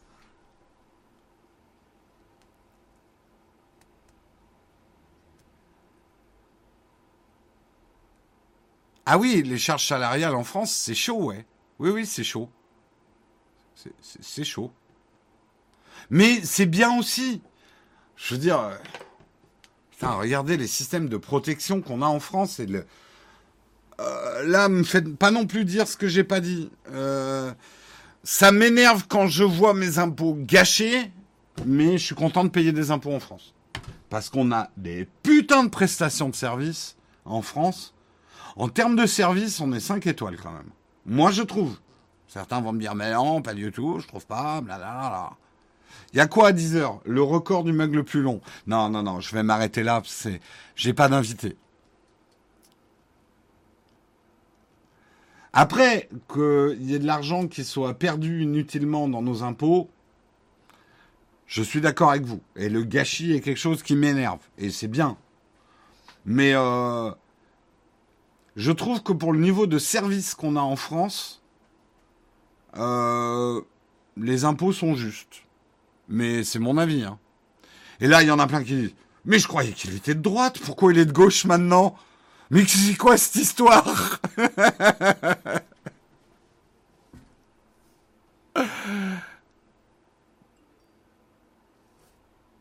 Ah, je vous ai perdu là. Hein. Je vous ai perdu, vous n'arrivez plus à me mettre dans une case politique. Ça fout la rage, ça. Euh, comme si ne pas avoir d'invité va t'empêcher de finir à plus de 10 heures. C'est vrai que je fais ce que je veux, je suis le patron. non, on va arrêter là, plus sérieusement, parce que j'ai pas mal, on a pas mal de boulot, euh, d'autres boulots à faire aujourd'hui, euh, et j'ai une réunion bientôt aussi que je dois préparer. Je, suis désolé, on va pas faire de fac du coup, mais c'était cool d'avoir ce petit débat. Euh, c'est parti de Squeezie. Encore une fois, grosse félicitations à Squeezie. T'es le patron. Je croyais que non, si, si, c'est moi le patron. Faut pas croire. Enfin, c'est ce que je me répète tous les matins. Oh my god, on peut plus mettre d'étiquette sur Jérôme, mon dieu, mon dieu, mon dieu. Euh... Ceux qui s'achètent un chiffon Apple sont tous de droite. T'as raison. Ça me paraît, une très très bonne définition. Allez, euh, on va faire un raid, bien évidemment, qui on va raider ce matin. Et euh, on se retrouvera, nous, de toute façon, lundi. Il est possible qu'il n'y ait pas de vidéo aujourd'hui, parce qu'on a un petit retard sur une vidéo qui devait sortir. On va voir si ça se résout dans la journée. Mais sinon, vous l'aurez plutôt en début de semaine prochaine. Voilà, ça c'est ce que je voulais vous dire. Euh,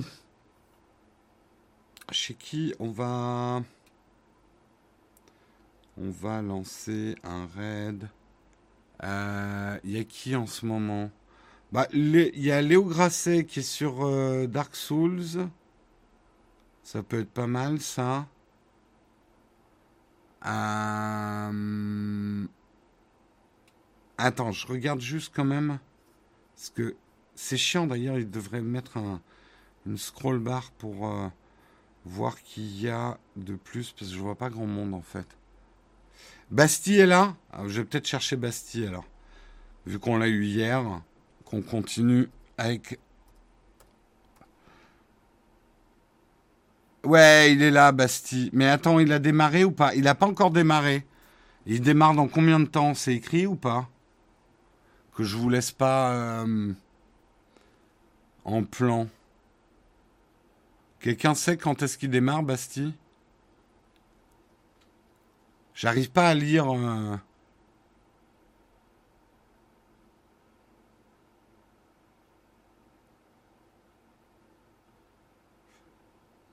euh, il a dit qu'il démarrait à 9h30. Ah bah il est en retard. Allez, bon, je vous lance chez Bastille et puis on verra bien. Je vous souhaite une très bonne journée à tous et un bon week-end. Ciao ciao.